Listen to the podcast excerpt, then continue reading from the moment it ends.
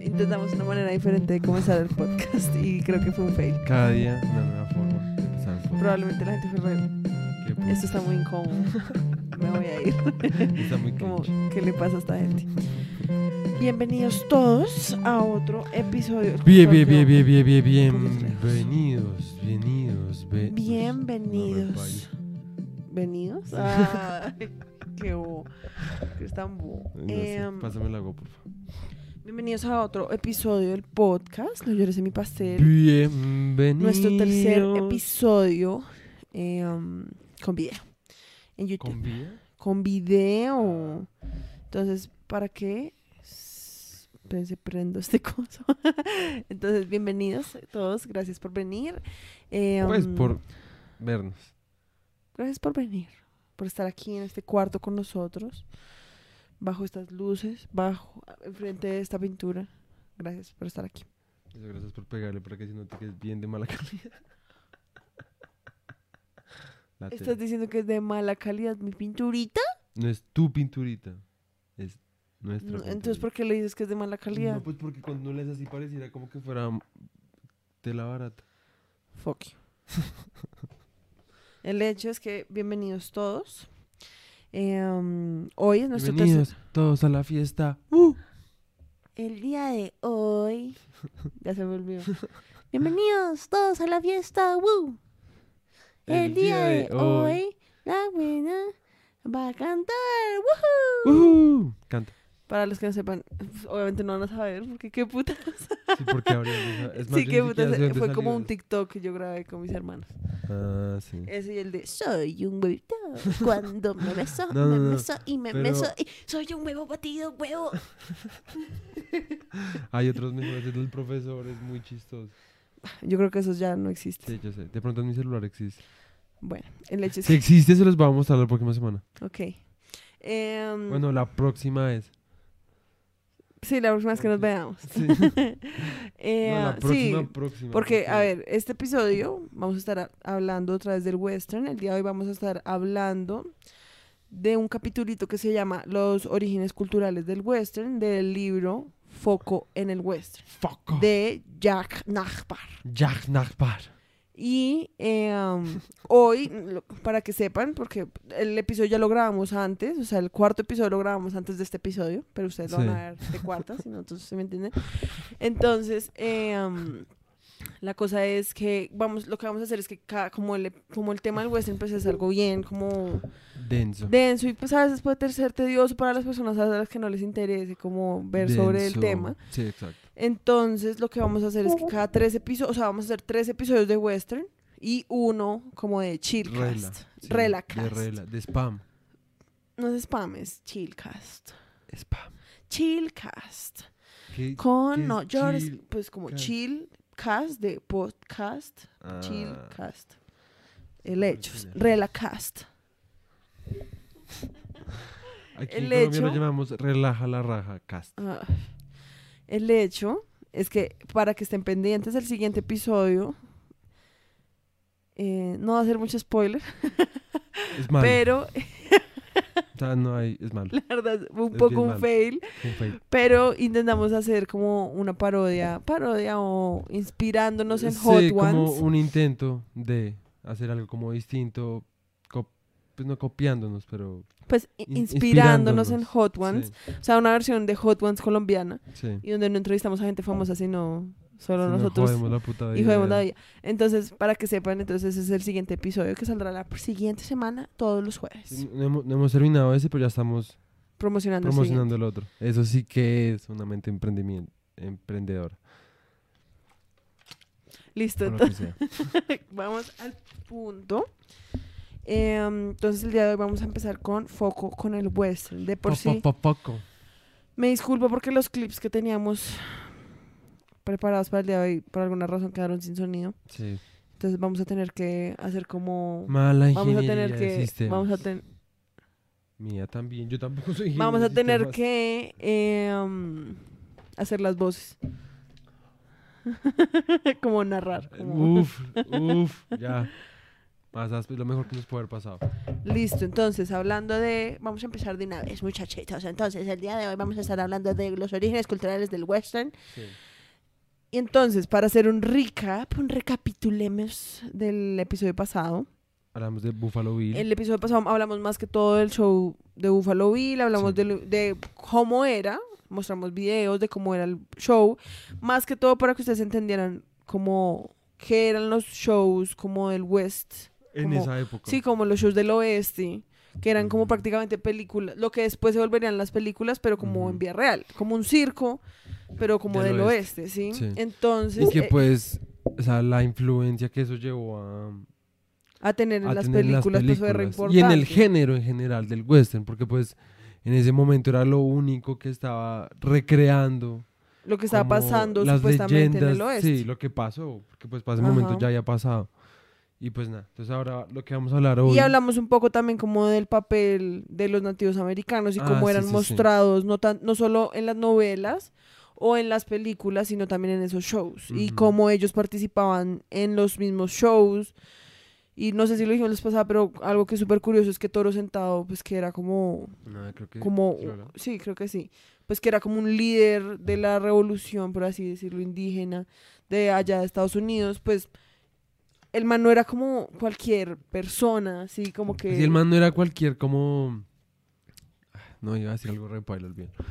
Nativo Eh, americano. Sí, o sea, no, el man no era cualquier indígena, sí. O sea, no era ni cualquier persona, pues. Ajá. Sí, como, alguien que cogieron por ahí, como Sí, o vaga- sea- sí, como andando por la vida. Sí, exacto. Entonces, el man era un como- líder. Ajá, un líder y que también estuvo en el show y, tam- y uno lo ve como hablando con Buffalo Bill. sí. Digamos, otra cosa que creo que si no mencionamos es que en el show no solo había gente como de Estados Unidos, sino que también habían vaqueros como latinoamericanos, ah, sí, los, estaban los gauchos, gauchos. Habían también hasta sí, sí. árabes, tenían como un pedazo del show que, o sea, con el tiempo sacaron un pedazo del show que era como sobre los maravillas del este, entonces era como todo lo de Asia y así como todo ese tipo de cosas.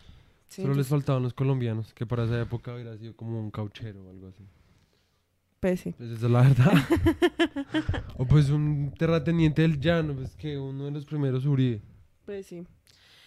Bueno, entonces, hablando otra vez, este artículo, este ensayo, obviamente, pues empieza un poco igual que el anterior, o sea, dice que pues hay quienes dicen que el western tiene sus raíces desde Homero, que es lo que hablamos una vez, de que pues es Sí. curioso que desde Homero y probablemente desde antes de eso hayan registros como de eso, que es como el viaje del héroe. Sí, Sí, pues es que es lo que yo decía, no sé si lo dije en ese momento, probablemente sí, es lo que yo más repito, porque pues yo también estoy un tal obsesionado con el viaje del héroe.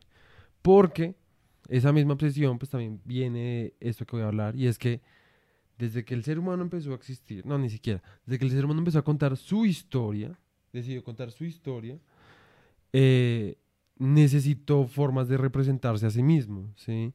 Y no encontró otra forma más que, em, ¿cómo se llama esa mierda? Como sobre representarse, ¿sí me entiendes? O sea, como, porque en todas esas historias, en la, de todos los eh, orígenes del, del- del ser humano, nunca hay una, no necesariamente hay una representación como fotográfica, ¿sí? Por así decirlo, del ser humano, porque, sino que es una... Había un mosco, yo también estaba re... Mosca. Malparidos, moscos. El mosca. El caso, uf, real sobre ese apodo, creo que va a ser mi nuevo apodo. El caso, em, el ser humano siempre tuvo que representarse por medio de la fantasía, ¿sí? Y de ad- adjudicarse a sí mismo como poderes, ¿sí? Como sobrenaturales, ¿sí? Para poder explicar su existencia y su espíritu. Y con espíritu no me refiero al alma eh, Sí, plásmica, como su... Sí, Sí, exacto. sino como al espíritu de la época en donde uno fue como conformado, ¿sí? Entonces en Mesopotamia pues era, tenía que ver con eso, ah no, esos eran los persas. Digamos los persas que tenían ese creo que también tiene una historia muy parecida a la de Galgamesh, algo así que es la de Mesopotamia. Gilgamesh. Gilgamesh, ese. Y que pues bueno, todo eso viene como apilándose una, una cosa tras otra. Y que pues digamos, si uno estaba en Persia, pues era soñar con barbudos eh, con alas, que creo que esos son los barbudos con alas. Ok. ¿Sí? ¿Sí te acuerdas? Sí, sí, sí. El caso es que cada cultura y cada momento del tiempo del ser, en donde el ser humano ha estado, pues lo construye a uno para representarse de una forma en donde uno busca un héroe, ¿sí? Y pues esto es ahora, pues con el, eso pasó ahora con el western, ¿sí? Exacto. Y entonces, pues lo que dices es que pues tiene sus raíces probablemente desde las épicas de Homero, desde los romances medievales, como hablamos en los capítulos pasados. Pero más que todo, el género le debe su apariencia a la influencia combinada de un montón de sucesos de los años 1900, que pues, vamos a desglosarlos. Espera, En este espera un momento.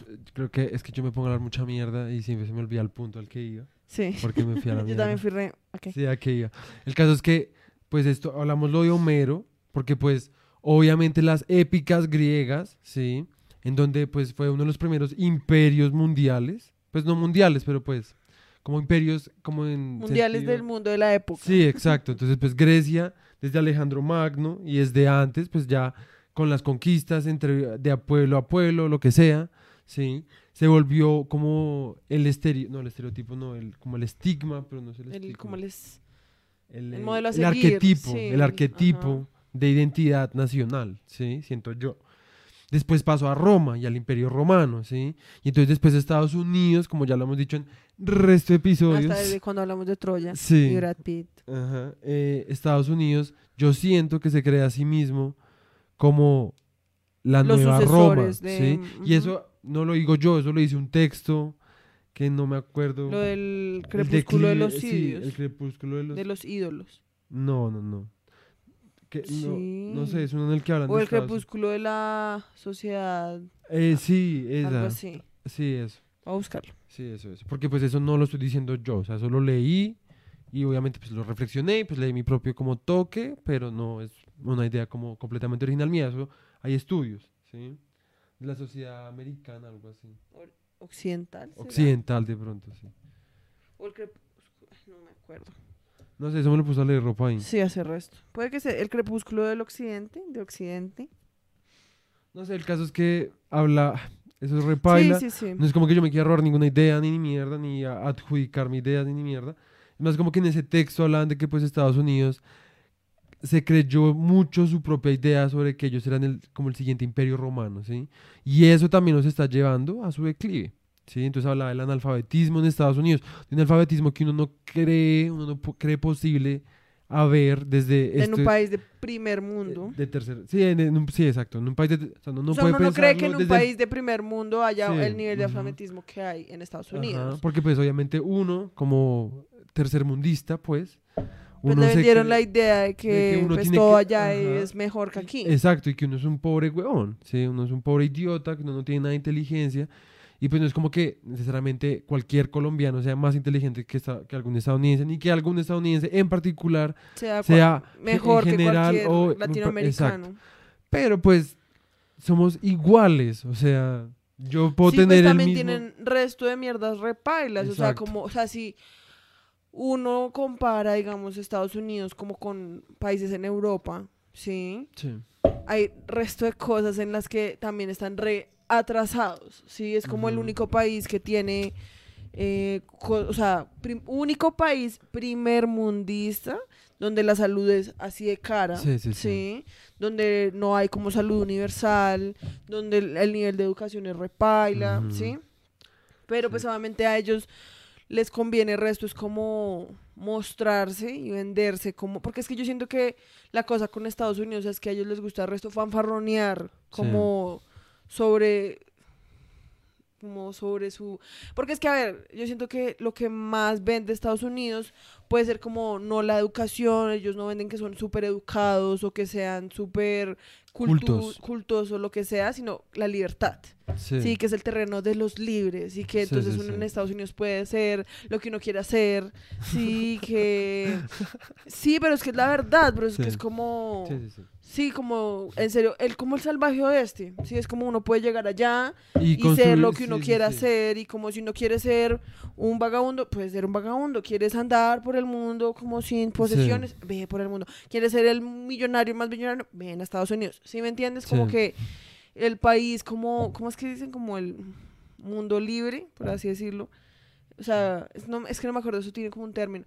Pero es como si, o sea, porque además ellos en serio consideran que el único país libre en el mundo es Estados Unidos. Sí. Y eh, cuando Y uno... que ellos son los, liber- lo- los libertadores de la opresión, del comunismo, Ajá. generalmente.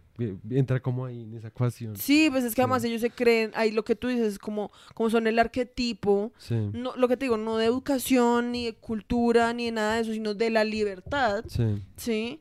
Entonces ellos sienten que tienen que llevarle ese arquetipo como a todo el mundo. ¿sí? Y que pues les funciona. O sea, vean acá también.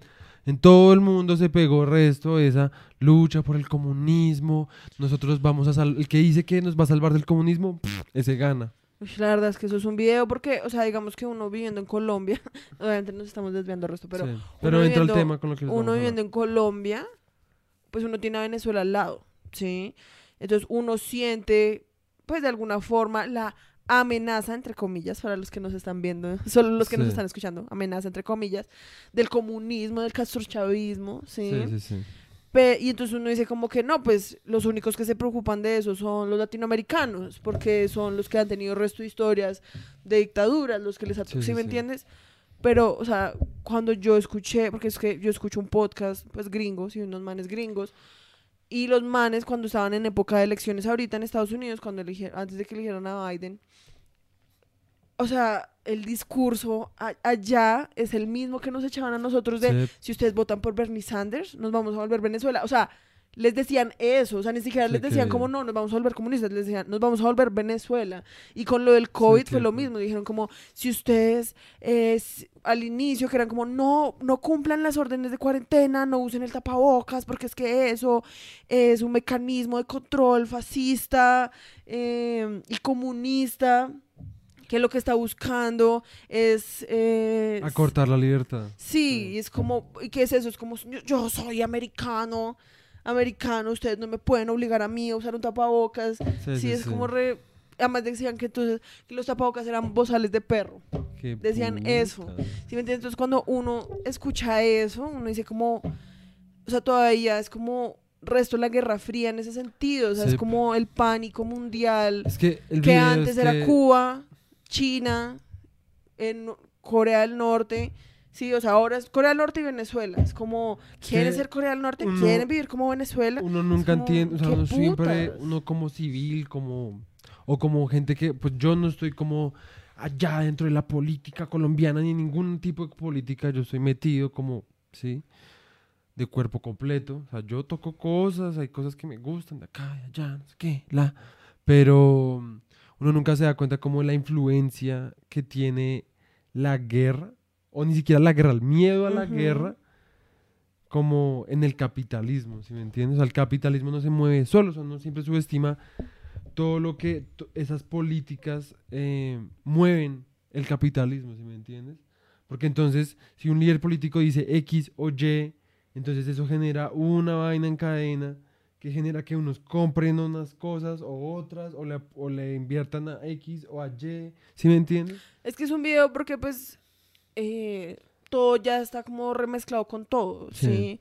Y además pues hoy en día que pues el mundo está súper globalizado, por eso es que uno escucha esos discursos como en todo el mundo, ¿sí? O sea, como que uno pueda escuchar el mismo discurso que le echa aquí eh, Duque, ¿sí? De que nos vamos a volver Venezuela y que, ¿sí me entiendes?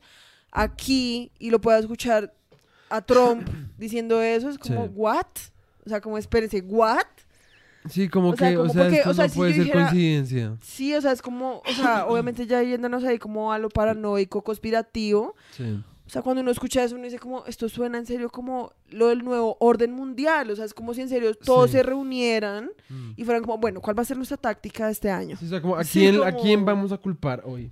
Y ¿Va pues a que ser Venezuela? ¿Va a ser China? Mismas tácticas de la religión cristiana, ¿sí Ajá. me entiendes? Porque es como todo en última se rige a partir del miedo, porque pues es como, es como un animal, o sea, es como un perro, ¿sí me entiendes? O sea, eh, obviamente eso lo han discutido como los psicólogos de que pues si uno, o sea, que pegarle a un perro en realidad no es como tan eficiente como darle buenos como Premios. premios cuando se porta bien, Sí. o sea, que castigar es menos eficiente que como premiar, pero aún así, pues una de las herramientas más fáciles como de usar, pues es el miedo, ¿sí me entiendes? Sí. Y como un perro, cuando tiene miedo, pues es como no me acerco a esa persona, no me meto con esa persona, no ladro, Sí. no quiero, si me entiendes, me hago como invisible. Y pues esa ha sido la táctica pues que se ha usado siempre para mantener a la gente dócil y Ujú. callada. Sí. Entonces, pues bueno, eso vamos a hablar un poco más después porque ahí tocan un poquito de eso. Sí, exacto. Entonces, eh, entonces estamos hablando de los sucesos de los años 1900. Entonces, ¿cuáles fueron esos sucesos? Entonces, número uno, en 1890 es prácticamente como el nacimiento del vaquero como nuevo héroe en la literatura americana, Sí. norteamericana. Y pues que ese nacimiento ayudó mucho al surgimiento del género, ¿sí? Porque obviamente eso como marketing pues funciona, ¿sí? Porque es como pues alguien con el que la gente se puede eh, representar, ¿sí? Como Sí, sí. siempre funciona. Después, eh, a, pri- a principio, ¿qué? Aproximadamente, como a inicios de 1900, hubo una revivación de interés. Revivación no existe a propósito. Revivación, ¿cómo se dice? Como un Eh, resurgimiento, Sí, resurgimiento. un renacimiento, una revivación. O sea, en el próximo episodio se van a dar cuenta que somos pésimos con las capitales y la geografía. En este se van a dar cuenta que nos inventamos palabras ahora también. Es que como uno, esto estaba en inglés, como que a veces uno al traducir, como que uno, uno Se entiende la palabra, cables, sí. porque obviamente la palabra es revive o revival, ¿sí? Sí. Uno la entiende, pero uno no se acuerda exactamente como cuál es el como el equivalente en Sí, español, entonces uno es como revivación, Sí. ¿sí? la revivación de la historia de la nueva histórica. Entonces, a inicios de 1900 hubo una revivación de interés en las novelas históricas. Los norteamericanos volvieron a estas novelas como una manera de capturar ese pasado que ya no querían perder, que eso fue lo que hablamos también un poco El- el- hace rato, no sé si el pasado o el antepasado. Sí. Y como el western es histórico, o más bien pseudo, pseudo histórico, por lo que no es como que hable de la historia tal y como pasó, sino que la, pues, la romantiza, De la, la, dramatiza.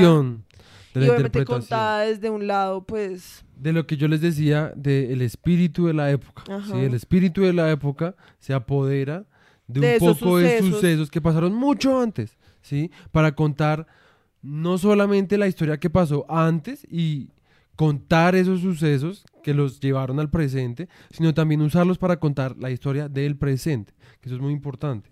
Que cada, cada época tiene un espíritu distinto, ¿sí? Con espíritu de nuevo me refiero a el ánimo, por así decirlo, ¿sí? Como el, no sé, como, como, como, sí, como el mood.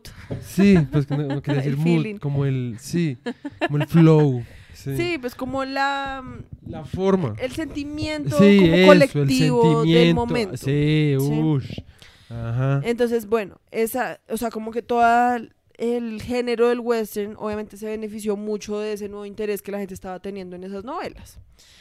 Pero más que todo, hubo un creciente interés en el oeste durante las últimas dos décadas del siglo XIX por dos razones. Una, el oeste se estaba llenando, o sea, llenando de gente, de industria, y sus amplios espacios pronto desaparecerían. Dos, muchos turistas viajaban al oeste y escribían en publicaciones influenciales haciendo el género más ubicuo, o sea, como que como más presente en todo lado, ¿sí? Porque entonces antes, imagínate, la gente que llegó a Estados Unidos llegó por Nueva York, porque pues es la costa más, o pues por la costa este, que es la más, pues por la que pueden llegar desde Europa, ¿sí? Sí. Y el oeste pues era el otro lado del país, más que todo de un país como Estados Unidos que pues es tan grande, Sí, ¿sí? sí, sí. Entonces para la gente que vivía en Nueva York, pues el oeste debía sonar en serio como algo totalmente fantástico, ¿sí me entiendes? Sí. Como algo como, como Sí, ¿qué? pues, lo que Como en faltaba- el oeste hay indios que se que Sí, corren sí, en sí. caballos y, ¿sí me- y escalpan a la gente, ¿sí me entiendes? O sea, es como algo que sí, pues seguía siendo como el nuevo mundo, como por explorar, sí. Exacto, como que todavía era como la tierra desconocida, tierra de nadie. sí, Y obviamente eso lleva a la imaginación, lleva como al romanticismo de un espacio que nadie conoce, ¿sí? En el momento en el que cada vez más, pues, más gente, porque además lo que pasó después de la, de la guerra de la confederación, que hablamos también antes, sí. es que cuando los, los, los sureños perdieron, no sé si, Sí, creo que sí, los sureños perdieron, muchos de ellos tuvieron que prácticamente desplazarse hasta el oeste para conseguir trabajo y por eso es que es no, ni muy siquiera por conseguir trago, sino porque se- se- según lo que leímos, se sentían como avergonzados. Exacto. Sí. Es Como que ya no tenían tierra, Como sí, que les tocó desterrarse, porque pues la cosa que uno nunca se da cuenta con lo de la confederación es que los sureños pues prácticamente traicionaron a la patria, ¿sí me entiendes? O sea, es que no fue como que em, simplemente fue como, ay sí, hagamos guerra, sino que los manes pues fueron traidores de la patria porque ellos se querían devolver a sus raíces europeas. ¿sí? Y al perder pues les tocó como Uy, perdón. al perder, pues prácticamente les tocó como irse con el rabo entre las piernas, como a lo más Con el lejos. rábano. el rabo Ah, sí entre las "What the piernas fuck". Para pues, sí, porque pues habían perdido. Sí. Entonces, y que pues ellos fueron los que llevaron todo lo de las tradiciones equinas, lo de los caballeros, todo Sí. eso, ¿sí? Entonces, en la medida que ese oeste ya deja de ser algo como una tierra lejana, inexplorada, en la que quién sabe qué tipo de barbaridades ocurren, sino que cada vez más gente va, cada vez es más fácil llegar por las vías de tren, ¿sí? Obviamente, pues ya no es tan fácil como uno, de romantizarlo tal vez, porque pues más gente sabe cómo era, y dos, em, pues también está como, lo que dicen después es como esa, el sentimiento como de vamos a perder el oeste, ¿sí? Como, como tierra intocada, lo vamos a perder, ¿sí? Entonces, espera- espérate, espérate porque no hemos llegado hasta allá. Entonces después, en la era de 1800, otra razón, otro evento importante para el desarrollo del género, fue la era entre 1890 a 1910, que es llamada la Edad Estrenuosa, que es el periodo de la guerra es hispano-estadounidense. Entonces, Al ¿tú parecer. quieres contar un poquito de la guerra hispano-estadounidense? Esto es de Pero Wikipedia. espérate, si esto sí es con Teddy Roosevelt. Que es lo que no Tu, tu, tu, tu, tu, tu, tu. voy a buscar Deja ver. Es que bueno, que eso ¿Por qué no- lo cerraste? Pues porque creo que esa no es. Bueno, el caso es Tiene que. que ser en ese 1898. periodo- Ah, sí, a 1910, sí. No, entonces sí. Al parecer, eh, bueno, en esa época hubo una guerra eh, hispano-gringa. O sea, entre España, España y Estados, Unidos. y, la, y la guerra fue porque los gringos le están ayudando a los cubanos a independizarse de España. Sí. Dice al final del conflicto España fue derrotada y sus principales resultados fueron la pérdida por parte de esta de la isla de Cuba. O sea, desde 1898 los gringos ya metiendo mano en, en Sí. donde no es. Sí, pues es que esa es la historia gringa, la verdad. Sí, pues Pero de bueno, todos lados, la verdad. Sí, sí, exacto. Entonces, Ah, pues además, no solo perdieron Cuba, sino que pues, em, perdieron Puerto Rico, Filipinas y Guam. ok. Que pues de esas, Puerto Rico y Guam prácticamente ya son como anexos de Estados Unidos. Sí. Entonces el caso es que mm, hubo esa guerra, sí. Estamos hablando de que pues no hacía mucho, no mentiras, ellos ya hacía hace resto se habían independizado. La Los gringos fue en gringa 1776, si no estoy mal. de Estados Unidos. Fue en 1775. Sí, o sea, aquí Sí. ya llevaban casi 100 años de haberse Sí, independizado. exacto. Sea, Más de 100 años. entonces obviamente esos manes ya habían estado 100 años eh, construyendo su propia identidad nacional, ¿sí? Como eh, separada, entre comillas, muchas comillas, separada de la influencia británica, ¿sí? Europe- europeizada, pues. Y eh, tienen una guerra que está ligada a las independencias del resto de América, Centroamérica y América Latina, ¿sí?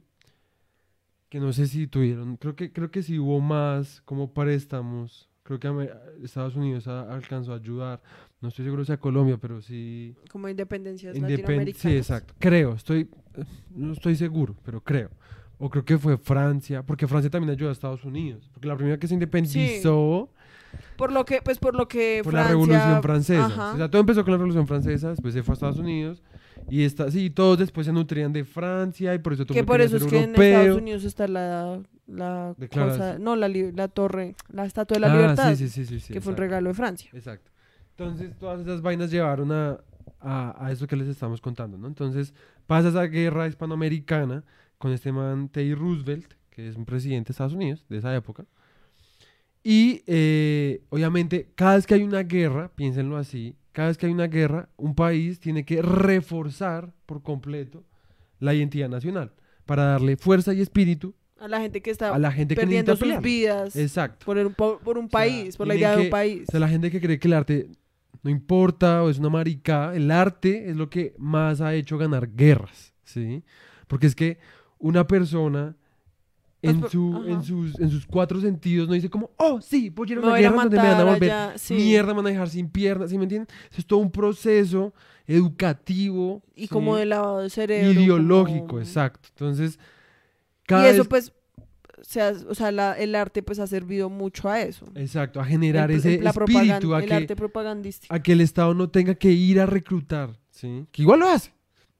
Pero con el Pero arte... de una manera más sutil. Exacto. Entonces, el arte lo que hace es que la gente vaya voluntariamente a las guerras, a, que, a decir como, voy a luchar por mi país, sí. Sí, eso no es, eso no es gratis. Eso no es así como así. ¿sí me entiendes? Eso tiene todo un proceso ideológico, y con ideológico me refiero de la imagen, ¿sí? De la, pues también de las palabras, ¿sí? Sí, pues tan solo si te acuerdas de la película Legends of the Fall, Sí. que los hermanos de Brad Pitt, cuando empieza la Primera Guerra Mundial, Sí. los manes eran de una familia pues rica. El Ajá, papá ya había estado en las guerras, creo que era en esta guerra. En la guerra civil, no, ah, en la guerra de España, No sé. yo creo que era la guerra civil. Bueno, puede que sea. El, man ya- el papá ya había estado en una guerra como coronel, o sea, el man había estado como en los altos rangos. Sí. Y los hermanos, al escuchar como que pues había empezado la guerra, la Primera Guerra Mundial, son como, tenemos que ir porque eso es parte como de nuestro deber como estadounidenses, pelear como por nuestra libertad, ¿sí? Y el papá es como, ¿qué putas les pasa? O sea, ustedes no tienen ni idea Ajá. de lo que están hablando. Pero pues los manes tienen tanto como ese sentimiento de deber con su patria que pues aún así se van allá y pues lo matan. Exacto. Sí. Exacto. Entonces sí, pues es eso. O sea, empieza entonces también toda ese, eh, esa necesidad de contar la historia gringa y el espíritu gringo por medio del western. Sí, Sí, pues dice, el es- ese espíritu de esa edad estrenuosa se encuentra en el western, particularmente en la forma en la que se presenta un héroe quien siempre está dispuesto a combatir a cualquier villano. Exacto. Que pues, tan solo con esa frase uno ya entiende como toda la ideología gringa, como de cualquier villano, cualquier Sí. país donde sea, me voy a meter allá a promulgar como nuestra libertad gringa. ajá. ¿sí? Que ahí está también lo de la frontera. Para Estados Unidos la frontera es el comunismo, por así decirlo. Sí, o sea, como todo lado donde la libertad, ¿sí? Esté siendo como Violada. violada por el comunismo que quiere que todos seamos iguales o yo no sé qué pitos, ¿sí? Todas sus excusas. Eso lleva a que cualquier parte de tierra que diga esa clase de cosas o sea distinto a las formas americanas, bueno, gringas, es territorio por conquistar, es una frontera, es una tierra de nadie, ¿sí? O sea, ya sea Vietnam, ya sea Corea, ¿sí? el Medio Oriente, o sea, lo Exacto. que sea. Exacto. Bueno, entonces después dice que para comienzos de 1890 el interés en las dime novels o las novelas de peso había decaído mucho. El público estaba cansado de una larga línea de héroes que podían lograrlo todo y querían un protagonista galán y fuerte, pero que al mismo tiempo fuera creíble y como que tuviera también debilidades, ¿sí? Porque pues lo que dicen ahí en el texto es como que pues era una larga línea de novelas en las que en serio el vaquero, por así decirlo, el héroe llegaba y mataba a todo el mundo re Ajá. fácil. Y pues como que obviamente, pues imagínense, después de 100 años uno estar leyendo eso, pues ya llega a un punto que es como reparse ya. O sea, Sí, como, re, por porfa, o sea, es un ser humano también, Neo. Sí, como, el man también caga. Sí, o sea, por favor. Listo, y entonces dice que el western también continuó la tradición del melodrama americano, o pues norteamericano, que apareció con los escritos de James Fenimore Cooper, que, ay, para los que no se acuerdan, James Fenimore Yo Cooper, tampoco me acuerdo. Fenim- yo tampoco me acuerdo, fue el que escribió El último moicano, que esa es una Ah, también re famosa, esa no la hicieron leer a mí en el colegio, ¿tú crees que yo me acuerdo? No. A mí no me la hicieron leer, También se- es el escrito de Los Pioneros. El último moicano creo que es el más famoso del man. Yo solo sé que hay una banda que se llama El Último Moicano. Y que es la y el, el cazador de ciervos, ¿será que esa es la que está basada en... No, no creo, en la película de este man? ¿De cuál, man? de Deer Hunter. Ah, no creo. Pues no sé. No sé. No, no, no sé. Bueno, el hecho es que James Fenimore Cooper, pues es como de los más, como, o sea, dice acá, James Fenimore Cooper fue un novelista estadounidense, escribió ocho novelas de aventuras en las cuales relata la vida de los pioneros y sus enfrentamientos con los pieles, pieles rojas. Sí. Es decir, crónicas de conquista. Eh, que eso, pues, James Fenimore Cooper, pues, es como el, el nacimiento, como el melodrama americano, ¿sí? Junto con las dime novels y los trabajos de los novelistas sentimentalistas. En la posguerra civil, el western como literatura se convirtió en una corriente reconocible, de ese melodrama. Cada vez más, los escritores utilizaban ambientes vagos del oeste y descripciones generales de como para insinuar que estaban en, sí, pues para emplazarlo en un oeste, pero que en realidad pues era como si los que habían vivido en el tiempo como el verdadero salvaje oeste estuvieran como, re- como recordando como sus tiempos de, de locurillas, sí, como locurilla. su juventud. De antaño. Y re- intenta eso de antaño y tratando de recapturar su gloria, Sí, sí, sí. o sea, como que obviamente se siente eso, como el abuelito contándole a uno, es que cuando yo estuve en la guerra civil nos fuimos, ¿sí me entiende? Como algo Sí, sí, así. sí. Y una de las razones más importantes, o la más importante, es lo que se llama el clima de opinión. ¿Eso era lo del- ahí donde salió el macartismo? No. No sé, en este, el macartismo creo que ya lo habíamos hablado en la anterior. En este caso, era la mentalidad predominante del pe- periodo progresivo en la historia americana. Entonces, ¿qué es la historia? ¿Qué, qué es la historia americana? ¿Qué es el periodo progresivo? Entonces, el periodo progresivo es de 1890 hasta la Primera Guerra Mundial, en el cual hubo un nuevo impulso urbano e industrial en la sociedad norteamericana, lo cual retó a la vieja mentalidad de la América rural y agropecuaria. Para los americanos que se convirtieron en progresistas, este conflicto pues entre lo nuevo y lo viejo, lo natural, lo industrial, pues obviamente fue algo como muy traumático que no pudieron resolver tan Sí, fácilmente. re chocante. Eh, y habían dos tipos de progresistas. Entonces, uno, como Te- Theodore Roosevelt, que aceptaba la nueva fuerza industrial y abogaba por un gobierno federal que lo quisiera, que lo que tuviera fuera fuerza suficiente para lidiar con esas nuevas poderosas energías que habían desatado las ciudades y los nuevos capitalistas. O sea, el man era un capitalista, ¿sí? El man estaba en pro como Sí. del desarrollo de la industria, crear más, darle más fuerzas a las industrias para que pudieran crecer más, ¿sí? Mientras que estaban otro tipo de progresistas. que era, que era el de como- estilo Woodrow Wilson, Sí. que le debían más al populismo. Si quieres, léete tú Y eso ahí. eh, este de Woodrow Wilson era como totalmente lo opuesto. El man también creía que él era progresista, pero su progresismo no iba a la industria, ¿sí? al, al- al industrialismo, pues. Siento. No iba al industrialismo, iba a antes a parar toda industria y toda corporación y que volvieran a una era preindustrial, ¿sí? Que fuera una era agraria, ¿sí? No una era agraria, que fuera que fuera un país pues basado en lo agrario, ¿sí? Sí, pues lo que dice acá es como, o sea, digamos, eso es algo que a mí me parece re interesante, que Sí. obviamente uno hoy en día es como, debimos haberle creído al puto de Woodrow Wilson. Sí, literal. Puto Teo- Roosevelt nos jodió a todos. Sí. O sea, el man era como el Jeff Bezos de la época. Porque, pues, o sea, es muy interesante pensar que ambos se consideran progresistas, Sí. solo que, pues, uno pensaba que el progreso estaba en la industria, el otro pensaba como que, pues, antes las industrias iban en contra del progreso y que el progreso estaba era con lo natural. ¿sí? Sí, sí, sí. Como que eso, a mí me parece interesante que, no sea, como que los que iban más hacia el populismo fueran como, no, nosotros somos, eh, no sé, agropecuarios o, Sí, sí, sí. o es- no sé cómo más se es que- podría decir, es que sino que, uno también tiende- se considere progresista esa... Exacto, es que uno Ese tiende, pensamiento. uno tiende a creer, ay, puta, creo que es piche algo. Es que mi- mi- mi- es que si se cae el resto, te toca- Sí. lo puedes tener, tenlo así. No me trama tenerlo. Eso así ya. Entonces el caso es que... em, ¿Qué estaba hablando? Ah, sí. Uno creería siempre que progresismo es la Industria, máquina. indu- ajá, ¿sí? exacto. La máquina, el vapor. Y pues yo creo Todo. que eso precisamente es porque como Theodore Roosevelt ganó Sí. Obviamente no le estoy, pues, probablemente le estoy dando mucho crédito, pero me refiero a que pues es como, como esa fue la idea de progresismo que ganó Sí, sí, pues sí. esa es la que hoy en día consideramos el progreso. Exacto, sí, sí, probablemente hubiera ganado la otra, consideraríamos que antes cada vez estar más cerca de lo agropecuario sería más progresivo. Exacto. Entonces, y ese es el problema que también ahorita todavía estamos. Es como la lucha, ¿sí? En el resto de países latinoamericanos al menos. Y por lo menos en el nuestro es re dura, ¿sí?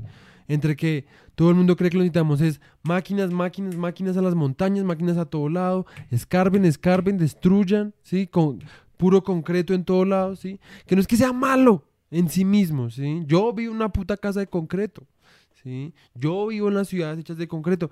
Yo he vivido los lujos que también en ciertas formas permiten La esa clase de- industrialización Exacto. permite, exacto. Sin embargo, como es la única visión que tenemos, pues también es difícil considerar progresivo el cultivo. No, y que es que cuando hablamos de eso, obviamente me acuerdo como de el Luna Bomber, del, de Theodor Kaczynski que habla como sobre la sociedad industrial. Sí. Y es que cuando, a ver, lo que pasa es que cuando uno ya se acostumbra, porque es que, a ver, obviamente la industria te genera, benef- te genera unos beneficios como en un paso más acelerado, ¿sí? Porque probablemente si nos hubiéramos quedado en la, en, en la agricultura, al, agro- al agropecuario, ¿sí? Probablemente tendríamos vidas más tranquilas, pero pues no tendríamos de pronto mansiones o Sí. no habrían personas como Jeff Bezos, que pues muchas personas considerarían que eso estaría mal, ¿sí? Porque esto lo del libre mercado y que Ajá. las personas deberían tener el derecho de hacer lo que se les dé la puta gana con su plata, ¿sí? Sí. Entonces, la cosa es que hoy en día ya es imposible como obligar, obligar a la gente como a volver a un sueño agropecuario, ¿sí me entiendes? Porque Sí.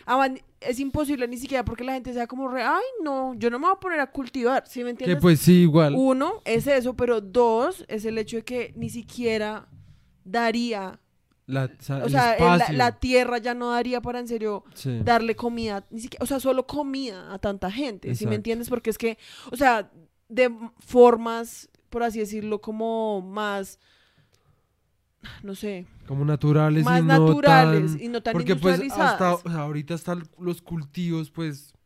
Digamos, si no tuviéramos, o sea, si no tuviéramos eh, la- hormonas, ¿sí? si no tuviéramos Sí. hormonas, si no tuviéramos controles de, pest- de pestes como artificiales, si no tuviéramos sí. eh, máquinas de cultivo gigantes como las que hoy, hoy en día, ¿sí?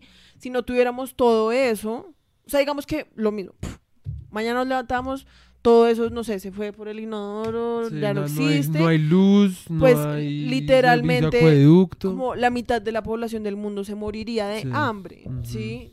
Porque pues no daría, o sea, los medios como convencionales ya no darían para cultivar todo lo que se cultiva hoy en día, Sí. ¿sí? O sea, no es que la tierra no dé suficiente comida, sino que no habría forma de cultivar Porque toda esa comida Nomás hoy en día. piénselo de esta forma.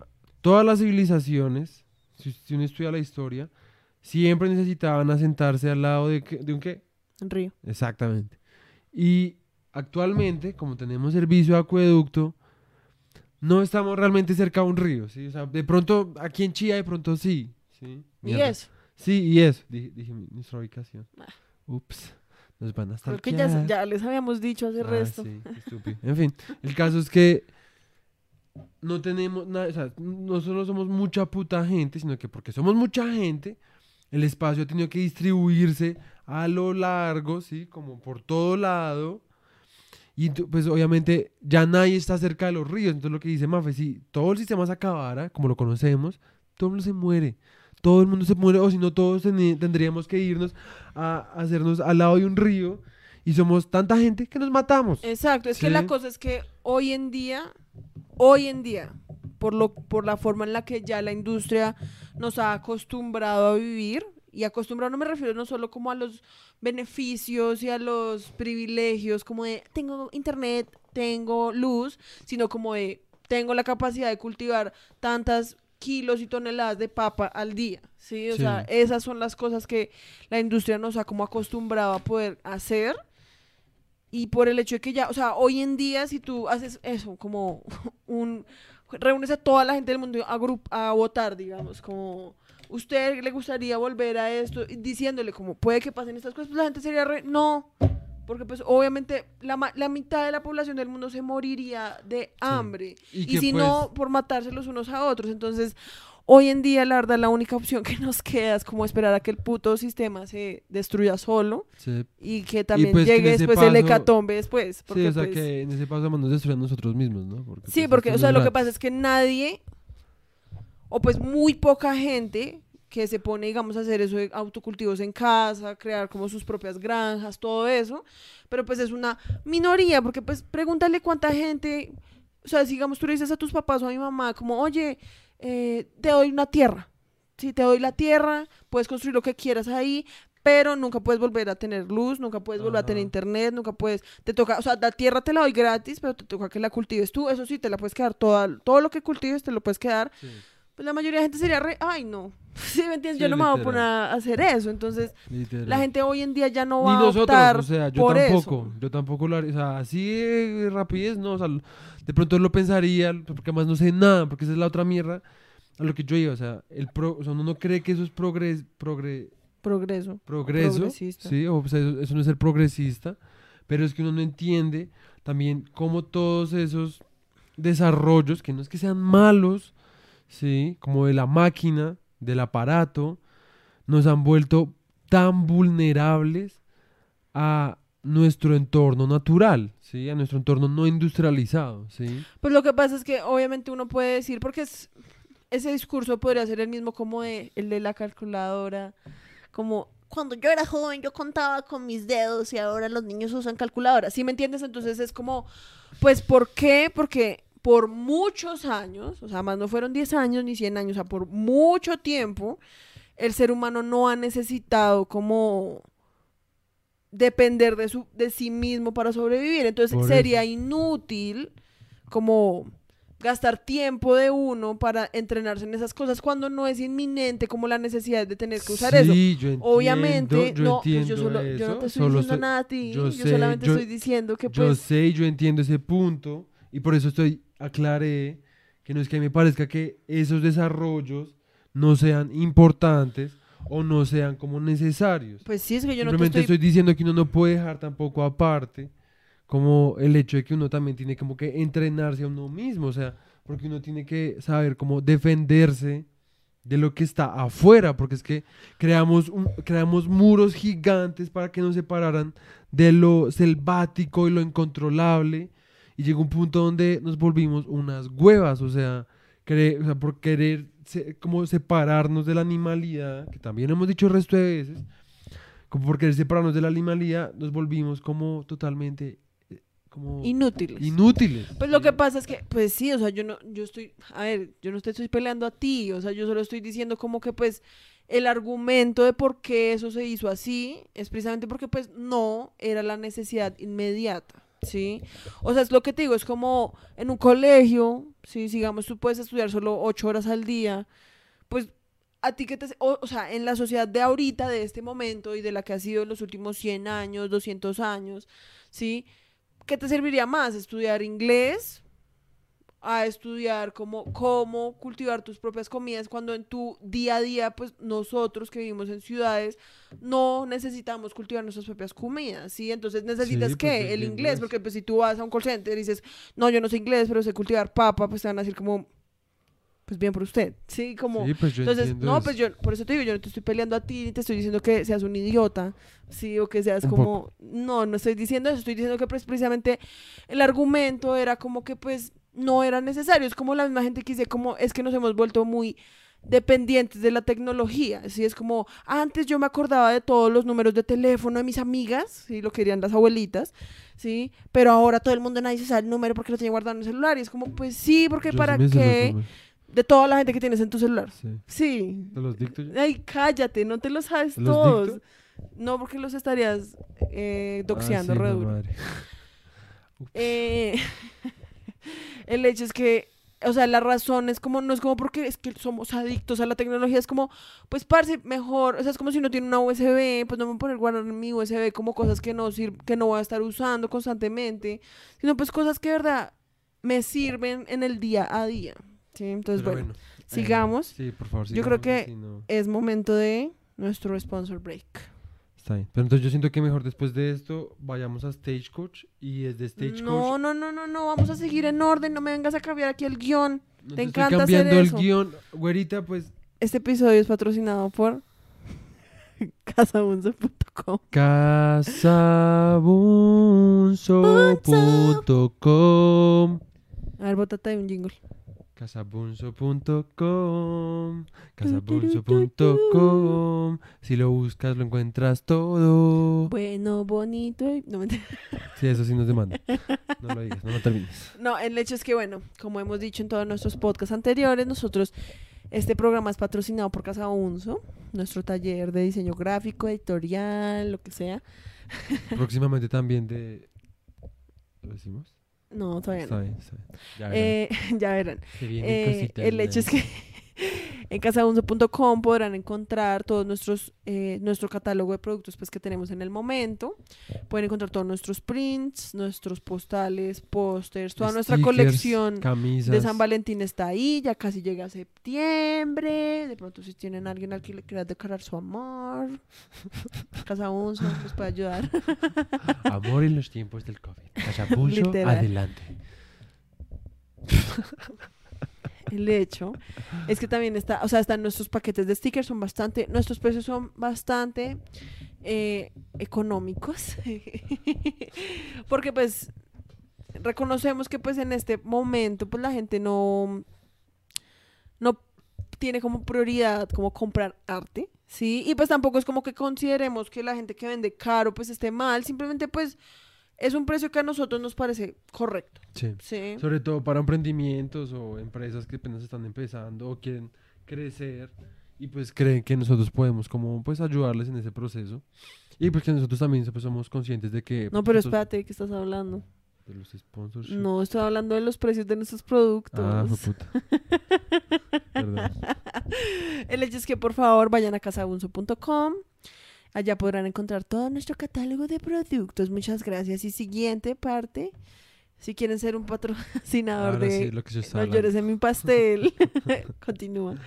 Eh, sobre todo para emprendimientos o empresas de, de pequeño de pequeña constitución Em, y quieren como crecer y creen que por nuestros nuestra por, Plataforma. por nuestra plataforma pues pueden hacerlo por favor y no quieren duden ayudar nuestro, a nuestro Ah, podcast además al mismo tiempo. ajá, ayudémonos a crecer win-win como dicen eso es coaching el gana-gana ¿sí?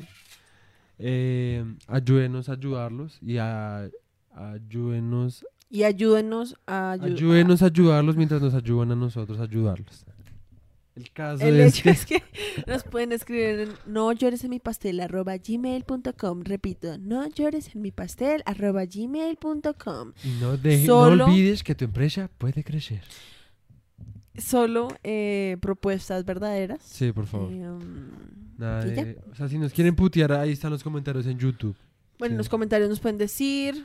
Pues por correo también nos pueden mandar Sí. como: Hola chicos, odio su podcast, tienen cara de huevones.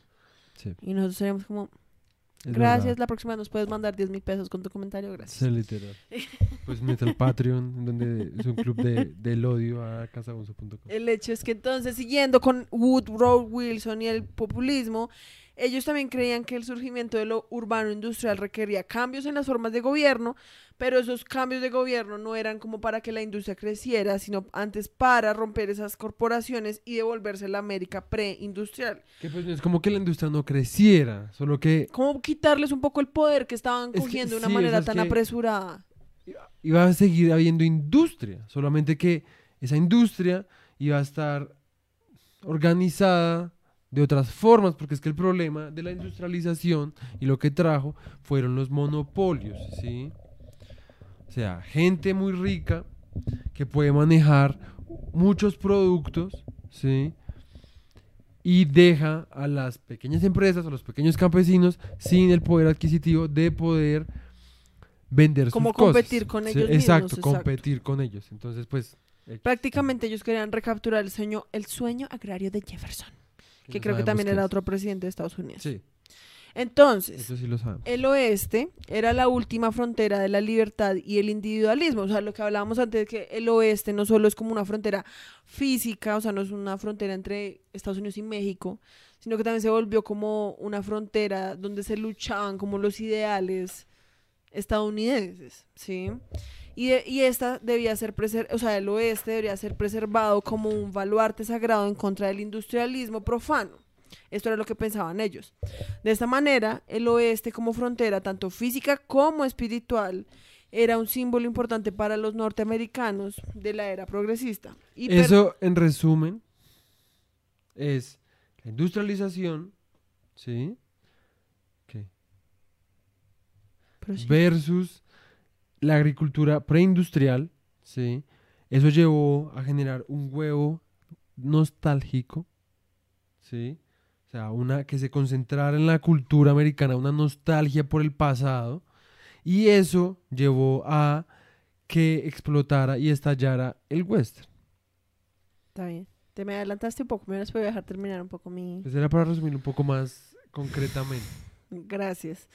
El hecho es que perder el o sea, el oeste significaba per- perder todo el pasado y apostar el futuro.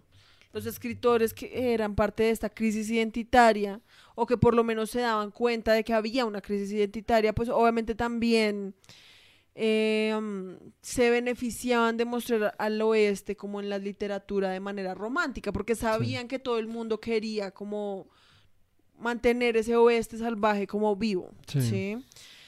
Eh, um, así que el conflicto entre la América agricultural y la industria y la nostalgia, lo que tú decías del huevito, Sí. resultaron, ah, dice, la, el conflicto entre la agricultura y lo industrial y la nostalgia que nació de ese conflicto ayudaron mucho al surgimiento del western, Sí. del huevito de Nicolás. Era mucho más para que lo, lo. Pues que es lo que yo iba con eso, que era re importante, era hablando otra vez del capitalismo, y es que una de las características que hasta donde yo me acuerdo que nos dijeron en la universidad del capitalismo es que le da valores externos a cosas, ¿sí? Entonces, una chaqueta de cuero no es solo como una prenda para cubrirse de la lluvia, sino que una chaqueta de cuero le muestra a la gente que tú eres edgy, Sí, que te gustan eres- las motos, que, sí, que eres un hombre fuerte, sí, Sí. exacto. Entonces ya como que el objeto se carga de significados que pues no tiene inherentemente, ¿sí? O sea, no es como que tú veas un pedazo de cuero y te digas como, uff, ese cuero es muy salvaje. Eso es una relación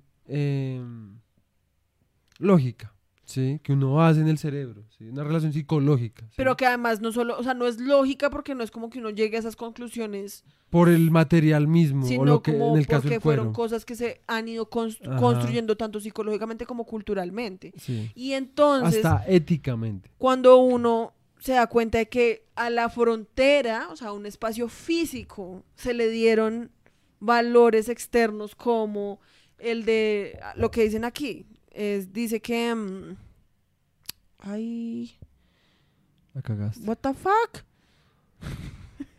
bueno, lo que después decía es que... No, lo que después decían es como que en esa frontera pues se, ju- se jugaban como los valores gringos, sí, como de Sí. nación. Entonces en la frontera, la frontera era salvaje, la frontera era viril, la naturaleza tiene características como de ser un hombre de verdad, ¿sí? Sí. Cuando pues, qué putas, es como, la frontera más ni siquiera existe, porque no es como que tú llegues ahí a la frontera entre México y Estados Unidos en el momento y hubiera como, no sé, una muralla, ¿sí? Hoy Sí, en sí, día sí. sí la hay, pero en el momento no era un lugar ni siquiera como que uno pudiera reconocer como, ah, aquí se acaba Estados Unidos, pero ellos, muy al estilo del capitalismo, no solo crearon el espacio, ¿sí? Sino que también le empezaron a agregar a ese oeste que colindaba con México, perdón, con México, Inestar. como, no, como todas esas No, cargas. que vienes a familiar porque me estás Ay, fuck. Bueno, en fin. Yo El hecho es que a mí eso me parece re áspero. El hecho, no me jodas. Es que esas clases de cosas pues ya se entiende. Ya llegamos al punto donde podemos empezar a hacer. Pero me gusta A mí también, pero ir pues al ya. fondo, porque no me puedes dejar ir ido- a fondo. Porque ya fuimos re al fondo, volvimos, volvimos a ir al fondo. No me importa. Podemos seguir. Entonces, estas tendencias fueron las que prepararon al el camino para el western ficticio. Por ejemplo, Owen Wister, que también era un escritor, utilizó el nuevo héroe vaquero y el pasado de Wyoming, lo mezcló y con esos y lo mezcló con los ingredientes necesarios para una ficción de aventura como el amor, la acción, el bien versus el mal, el, bien versus el man, el bien versus el mal y produjo el primer western que era el virginiano, el cual eh, y pues prácticamente el virginiano como novela se volvió como el arquetipo de los elementos de un western. Sí que es eso, el amor, la acción, el bien versus el man.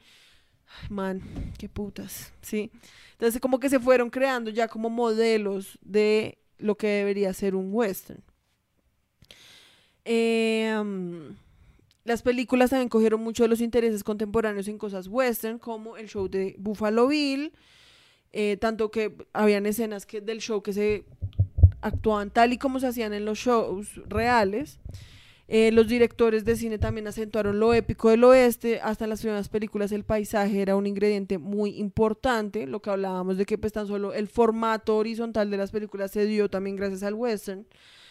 Y gradualmente se hizo más énfasis en la migración al oeste como tema de la historia. Entonces ahora sí podemos hablar de Stagecoach. ¿Quieres hablar? No, Ay, no empieces a hacer pataleta. no estoy diciendo nada. Exacto. ¿Quieres leer todo eso? Léelo. Ya no queda nada, nos queda como media página. Léelo, léelo. Ish. Esto es un manifiesto. Entonces, Stagecoach o La Diligencia, Sí, sí, que el- la traducción es re- re chistosa. es más como la carroza. No, porque es que creo que ese, ese, o sea, esa Pues es como- carrocita se llamaba una diligencia. Y por eso de pronto es que uno le dice cómo voy a ir a hacer diligencias y era porque uno se montaba en una carrocita de esas. Pues probablemente, pero es muy X. O sea, Tengo que hacer una diligencia en el baño, no mentira. Entonces, es una película de 1939 dirigida por John Ford, Que es, como van a saber más adelante, pues es un... de los directores más importantes Del género. Y es patrocinada por Claire Trevor y John Wayne, que también es de los actores más importantes como del western. Y fue su primer papel más importante. Ajá, como el que lo lanzó al estrellato. Sí. Está basada en el relato de The Stage to Lordsburg de Ernest Haycox. Y que solo quiero decir que John Wayne drama. aguantaba resto. A mí no me parece, la El verdad. man así joven, o sea, porque yo lo he visto Cucho y no Cucho es como... Sí, no. Pero, es que yo siento que joven- joven ya se veía cucho. No, no me parece. El man se ve como todo... No sé, Como todo viril. Varonil. Sí. No sé. Pues el man que- sí tiene como algo. A mí me parece Tiene que algo. En la Sí, película como- tiene. Hay momentos. Hay Porque, como un encanto ahí, como... Sí, como porque además el man es como todo callado, Sí. como que no dice nada. Sí, pues el man es ahí como típico Sí, sí, sí. vaquero western, como que es todo misterioso Sí, y como pero que uno nunca sabe. pero que por dentro tiene un gran corazón. Entonces dice que siendo el primer western sonoro de Ford, tras una ausencia de 13 años, la película se considera como el primer western adulto, ayudando a resurgir el género. Ganó dos premios Oscar, el mejor actor de reparto Thomas Mitchell y la mejor música, y tuvo otras cinco candidaturas a mejor película, mejor director, mejor dirección artística, mejor fotografía, mejor montaje. Recordemos que ahí dice que ayuda a resurgir el género y es porque, pues obviamente el western empezó siendo un género mudo por mucho tiempo. Ujú. O sea, hay demasiadas películas mudas, ¿sí? Demasiadas, hay tantas que se han perdido más de la mitad, con eso les digo todo. Las que quedan son muy poquitas, pero hay demasiadas películas mudas y pues que obviamente se aferraron tanto a una fórmula que les- como la que le estamos hablando, como la del virginiano, ¿sí? Que obviamente llegó un momento donde pues los eh, los roles ya no eran tan creíbles, lo que les ha- hablábamos de que por la misma época se empezaron a, a cambiar las expectativas de lo que el espíritu americano, gringo, eran. ¿sí? O sea, la gente ya no se sentía identificada con, con el mismo arquetipo de héroe vaquero. Querían un vaquero un poco más sucio, como más real. ¿sí? exacto. No, y como personajes también como con más profundidad, porque es que en todos los que hemos hablado, como el tan solo el robo del tren, que pues obviamente uno no puede comparar esto con el gran robo del tren, porque pues son cosas totalmente como sí, diferentes también por, lo, por la época y los medios que habían. Sí, pero pues en últimas las primeras películas de western que nos, de las que hemos hablado, pues son como personajes en una pantalla. Sí, sí, sí. Y como que uno a veces como no entiendo por qué esta gente está Sí, haciendo esto. Hay muchos putas, personajes genéricos. Exacto, exacto. Y en cambio con esta, o sea que, o sea, solo para que sepan, o sea, esta la verdad es una Muy, o sea, peliculaza. O Sí, sea, o la sea, verdad. o sea, yo- yo pensé la verdad que me aburrí resto, porque pues eso nos pasó un poco con las mudas. Sí, Pero con esta fue como, fue puta, yo la verdad estaba re emocionada. O sea, todo, o sea, estaba remetido en la trama, la verdad. Era muy áspera. Y me recordó a The Hateful Eight. sí. Resto, para los que se han visto la de Tarantino. Exacto. Solo para que tengan en cuenta, o sea, la película se considera como una de las películas más influenciales que se han hecho en la historia, ni siquiera el género de la historia. Orson Welles, que también es un director re importante, sí. El de Ciudad- Ciudadano Kane. Ciudadano Kane. El de Ciudadano Kane El eh, um, decía que la- esta película es como un libro perfecto de cómo se debería hacer una película. Y dice que se la vio más de 40 veces para hacer Ciudadano Kane. Sí. Entonces, o sea, solo para que sepan que en serio la película es como demasiado importante y que si les gustan los western, en serio se la tienen que ver. Y además, verdad, ni buena. siquiera es como, ah, me tengo que ver, es como, Sí, en serio, En serio es muy buena. es demasiado O sea, buena. La actuación es buena, los movimientos de cámara son una chimba. La trama es una chimba. Las, los stunts, ¿cómo se llama eso? Las, Las acrobacias. las- sí, las, las, eh, las escenas de acción son una gonorrea. Son una gonorrea, son vainas que uno en este momento ve y dice como, como ¿cómo putas hicieron hijo de eso. putas hicieron esa mierda? Sí. Las actuaciones, en serio, la actuación de John Wayne es como demasiado buena. O sea, demasiado La, buena. la verdad, la actuación de todos los personajes Sí, principales es buena. O sea, la única paila es la de un man que les vamos a mostrar también ahorita. Uy, sí. Entonces, Pero en general volvamos. es muy buena. Entonces, vamos a compartir pantalla. Vamos a mostrar unas escenas, nuestras escenas favoritas. Y pues acuérdate que tenemos que hacer las vocecitas. ¿no? Ah, sí, sí, sí. sí. Entonces, esta es la escena. Para que sepan, entonces la película Ah, sí. es como la historia de, unas, de un grupo de personas, muy al estilo de Hateful Eight, Sí. o de.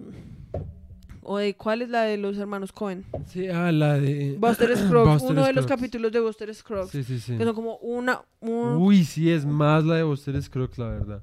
Como un compendio de Sí, sí, sí. personajes, un grupo de personajes que por cosas de la vida terminan metidos en una diligencia, Es una carroza. buscando, yendo hacia una ciudad. Sí, o sea, se están mudando de una ciudad a otra. Los detalles ya son cosas de Pues ustedes. ni si siquiera quieren mudando, están, o unos que están mudando, otros que simplemente están Que los yendo, desterraron, otros que, en fin, que están esca- otro, un man que es- John, eh, John Wayne se está que es el personaje, escapando John Wayne está a, la vengar ley. como a su familia. exacto.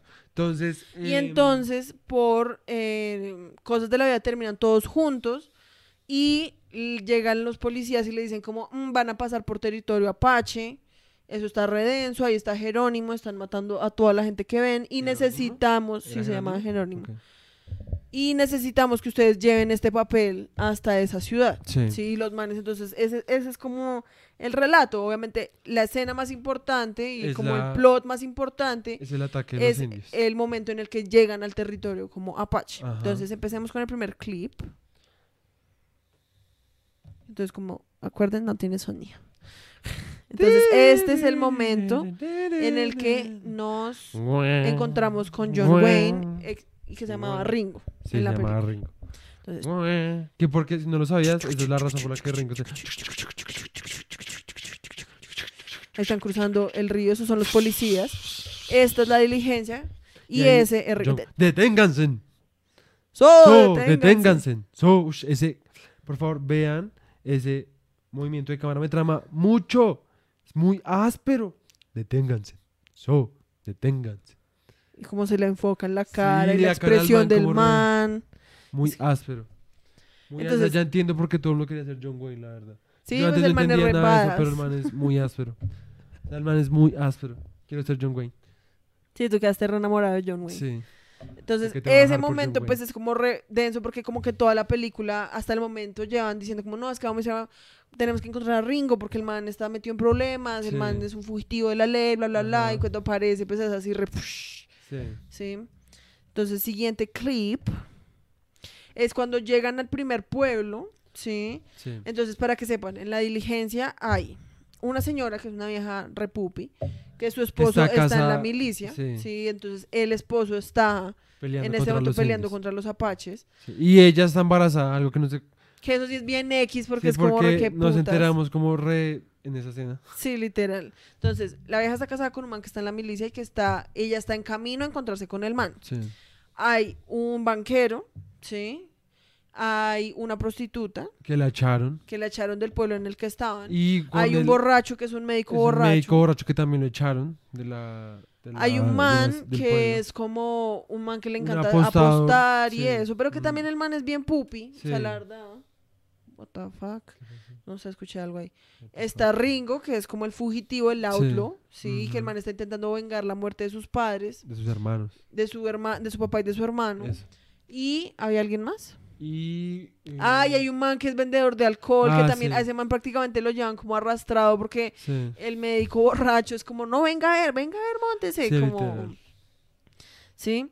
Y el man siempre está como, re, no quiero estar aquí, no quiero estar aquí, pero pues lo Y obligan. pues lo de esta escena lo más chimba es que John Wayne es un todo bien con la prostituta, mientras que el resto como que la trata re paila. Sí. Pero ahí es donde se demuestra lo que hablamos una vez del papel de la mujer en el western. Y es que toda mujer que haya tenido un pasado como sexualmente activo, Sí. Como que su única redención es que un hombre tenga como Sí. piedad de ella y sea como yo te veo por más que, Que eso. si lo pensamos es lo mismo que Jesús.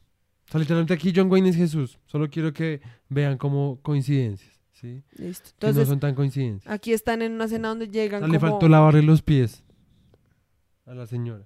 Bueno, ya. Llegan como a la cafetería, por así y van a almorzar. Cuando llegan al pueblo se dan cuenta de que ya no hay nadie en el pueblo porque todo el mundo se fue por lo de los indios. Ajá. Entonces eh, son como, Reno, pues nada, nos toca quedarnos aquí, como cambiar caballos y volvemos a arrancar mañana. Entonces aquí van a almorzar. Que esta Es es una como el escena motelito. rediciente, más que todo para el personaje de la prostituta. Sí. Entonces las voces. Aquí, tienen, ami- amigos, la comida está servida. What the fuck? Tienen un largo viaje por, por delante. ¿No estás tomando, Billy? Siéntese. Siéntese aquí, señora. Entonces todo el mundo la voltea a mirar como, ¡Ah! le dio el puesto a una prostituta. Gracias. Mm, De nada. No dijo nada. Solo lo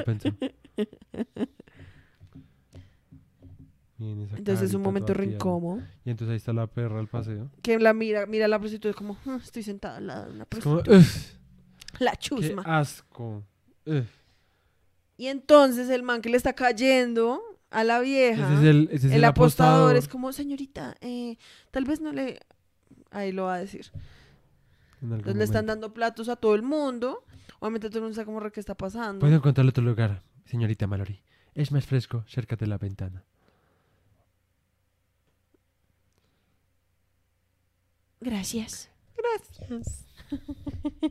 Entonces, como que ese momento es re importante para mostrar cómo era percibida una prostituta en la época. O sea, como Sí. que prácticamente, o sea, la hija no podía ni siquiera comer como en la misma mesa que esta gente, porque pues, sí. Entonces, siguiente clip. Ay, que después de eso, eh, John Wayne le dice a la prostituta como, no, es que, eh, um, yo no sé, ¿será que es que tengo la peste o qué puta, es que todo el mundo se me aleja? Y le das como, no, no eres tú, soy yo, así como, Sí. y el man es como, re, ah, ok, como, pues qué puta, re X. Entonces, este es otro momento también bien importante para entender cómo eran percibidos los nativos americanos en el momento. Entonces, esto es en la noche de, de cuando llegaron a ese pueblo. Y los mexicanos también. Y en ese pueblo hay muchos mexicanos, ¿sí? O sea, el dueño del lugar era Y un mexicano. entonces, eh, el dueño del lugar era un mexicano. Ay, me fui a la verga. El dueño del lugar era un mexicano y estaba casado con una eh, nativa americana. Entonces, aquí es cuando están comiendo y de la nada llega la esposa como a donde ellos están comiendo. Sí. Entonces, el man que vende el alcohol dice, ¡salvajes! Es mi Es mi esposa, Yakima, Mindia. Sí, pero es un salvaje. Es un poco salvaje, creo. Y ahí le dice, como, y ahí muestran a Yakima. Y la vieja es como súper callada. Sí, hay, algo, extraño en eso. Esa mujer es un apache. Claro, es de la gente de Jerónimo. Que ya no sea tan malo tener una esposa apache. Los apaches no se meten conmigo. Sí, entonces es como esa perspectiva. Uno, el hecho de que el man apenas ve a la vieja es como salvaje y le grita así como en la cara y todo. Y dos, como esa sospecha, como también el infiltrado, como de, "Hmm, la vieja es apache, esa vieja nos va a traicionar. Y efectivamente, la vieja lo hace. Sí. Y esta escena, obviamente sin sonido, pues no tiene, No, pues toca cantar. na- no tiene Pon- las letras, porque está en español. No las tiene. Ponle subtítulos, ponle subtítulos ahí. Eso no va a funcionar así. Sí va a funcionar, hombre. Eso no funciona así porque esto es un video de Drive. Ah, ok. Es que es una escena súper curiosa porque entonces después de que Yakima se va, la muestran como en el potrerito, como donde están como los caballos y eso, está como la banda mexicana y la vieja canta, ¿sí? Como una canción así retípica como de la época. O sea, retípica me refiero así como súper, oh, sí, como Sí, re sí, sí. Disney. Y No es tan Disney. la Disney me refiero como en la forma en la que usa la voz, que es así como Ah, re, ok. "Uh". Ok, ok, ok. Aunque no me parece tampoco. pero bueno. No, la verdad la escena es re áspera, solo estoy diciendo que pues es Muy más para que áspera. entiendan, porque no tenemos el puto audio, Bueno. ¿sí? Y efectivamente la deja canta la canción y al final traiciona a todo el mundo porque sus compañeros se roban los caballos para ir a donde Jerónimo. Unos caballos, porque igual se pu- o sea, tienen otros de todos modos, porque igual se van. Y yo creo que lo que pasa es que va y le avisa a Jerónimo. ¿Sí me entiendes? Sí, pues sí, ¿no? bueno, pues perdón. Entonces, esta es otra escena que a ti te gustó resto, A mí me gustó el resto. porque entonces ya están como, saben que probablemente los indios los van a llegar como a matar, Ajá. lo que sea. Y aún así, eh, la- no quiero seguir diciendo la prostituta, pero no me acuerdo cómo se llamaba en la película. Creo que el man le va a decir el nombre ahí. Pero necesito saber cómo es. Porque me siento re mal diciendo eso. Dallas. La vieja Ah, se sí, llamaba Dallas. Además es un entonces, nombre muy áspero. la. Dallas sale, sí, como a caminar. Y Ringo la sigue como para ir a hablar con ella. Sí, están así de nochecita, caminando, hablando. Muy Entonces tú eres. Ringo, Bueno, yo soy Dallas. bueno, a ver, póngala. ¿Por qué no trata de escapar, Kit? ¿Por qué no huye? Lo intentaré en Northburg. ¿Por qué Lordsburg? ¿Por qué no se va a la frontera ahora? Los hermanos Plomer asesinaron a mi padre y a mi hermano. Imagino que no sabe qué se siente cuando pierde a su familia así. Perdí a la mía cuando era niña. Es una, en una masacre en Superstition Mountain. Eso es duro. Eso tiene que doler, especialmente para una chiquilla. Se tiene que vivir, no importa lo que suceda. Sí, así es. Entonces, Es usted una persona muy fuerte. Muy fuerte, sí, Muy señorita. fuerte, muy berraca. No, Estás pues muy nada. berraca, señorita. pero la verdad, lo que es chimba esa escena es como que, a pesar de que, lo que decía Mafe, que para que una prostitu una, una, una mujer en desgracia, activa, sí, sí. en el oeste, pudiera ser rey mía, un hombre tenía como que perdonarla, por así decirlo, ¿sí? Tenía que... eh, em, Expiarla de sus Sí, exacto. pecados.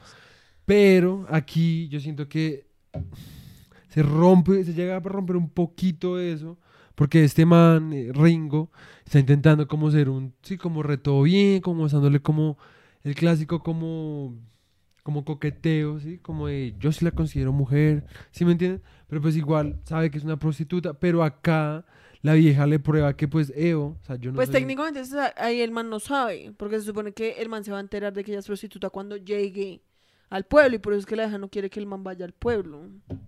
Que eso es lo que había dice en dado resto ahí. ¿Te acuerdas que la Dallas le dice al médico que es como el único amigo que la vieja tiene? Por lo que también es un desgraciado, por así decirlo. Y desgraciado me, refiero a que no tiene gracia.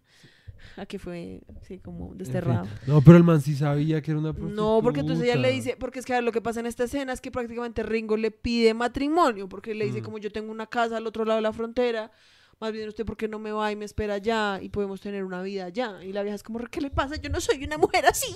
¿Sí? Y entonces la vieja le dice como al médico, le dice como, Ringo me acaba de pedir que sea su esposa, bla, bla, bla, pero yo tengo miedo de que él se dé cuenta de quién soy yo. Y el médico es como, re- el problema es que cuando lleguemos a Lordsburg, porque allá es donde está como, por así decirlo, como el gueto, como de las prostitutas, pues obviamente se va a dar cuenta de qué clase de mujer Pues eres bueno, tú. de eso no me di cuenta en ese momento. Pero el caso es que igual me parece una chimba que la vieja como que le hace el comeback ahí como de eo. O sea, yo no soy como una gomelita como la que está adentro, ¿sí? O sea, yo soy de planchar, lavar y que me mataron mi familia, hermano. Sí, o sea, a mí me respeta. ¿sí? Me pareció raspa. Y pues como que sí, o sea, como que es como, pues, si soy lo que soy es porque me ha tocado, ¿sí? Y que a mí la verdad me parece que, sí, o sea, el, el personaje de la mujer en esta película no es como súper fuerte, o sea, re, re fuerte, pero aún así tampoco es como la otra señorita no. Mallory, que esa vieja sí es una torta completa, Ajá, sí. o sea, es una hueva, Que ni siquiera le importa su bebé, o sea, porque una Porque vez lo parea, lo de- parea, lo pare. lo pare, bueno, como se diga, lo expulsa de su cuerpo, baila, o sea, se lo olvida, es como re, sí que lo coja, Y además es re como físicamente débil. Y yo siento que el hecho de que estén esas dos mujeres como en Sí. diálogo, de alguna manera me parece a mí que muestran como. Si ve como de que le sirve a usted todas sus modales y todas sus. Sí, sí, sí. ser toda remilgada. Cuando pues ni siquiera resiste, no es capaz ni siquiera como de cuidar a su hijo cuando llega el momento. Así Sí. como en el salvaje oeste, lo que sirve es tener, por así decirlo, huevas o ovarios.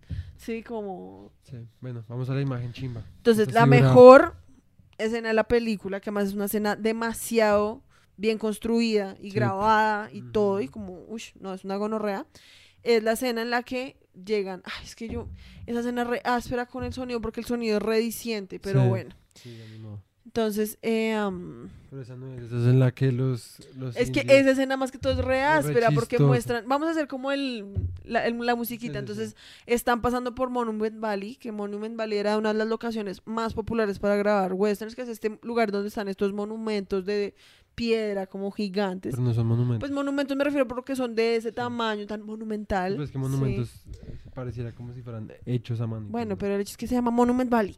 Bueno. Sí. Entonces está pasando la carroza por ahí, la diligencia. La carroza. Entonces están como la musiquita re. Para. Y como además como con el sonito como indígena, por así decirlo. Pan, pan. Entonces otra vez. Pan, pan. O sea, esa escena es muy chistosa, pero también es re áspera. Sí. O sea, es re áspera más como los muestran ahí como en la montaña, como Sí. mirando a ver quién pasa. Ajá. Y aquí es cuando ya empieza el combate. Y este va a ser el clip más largo que vamos a mostrar. Sí, dura seis minutos, tienes que ir adelantando. Bueno, entonces aquí es cuando ya dicen como, chicos, nos tocó pelear. Entonces, Sí, a su salud. Gracias, señor. y ahí le lanzaron una flecha Al que vende al que alcohol, que era el que menos quería estar ahí. Sí.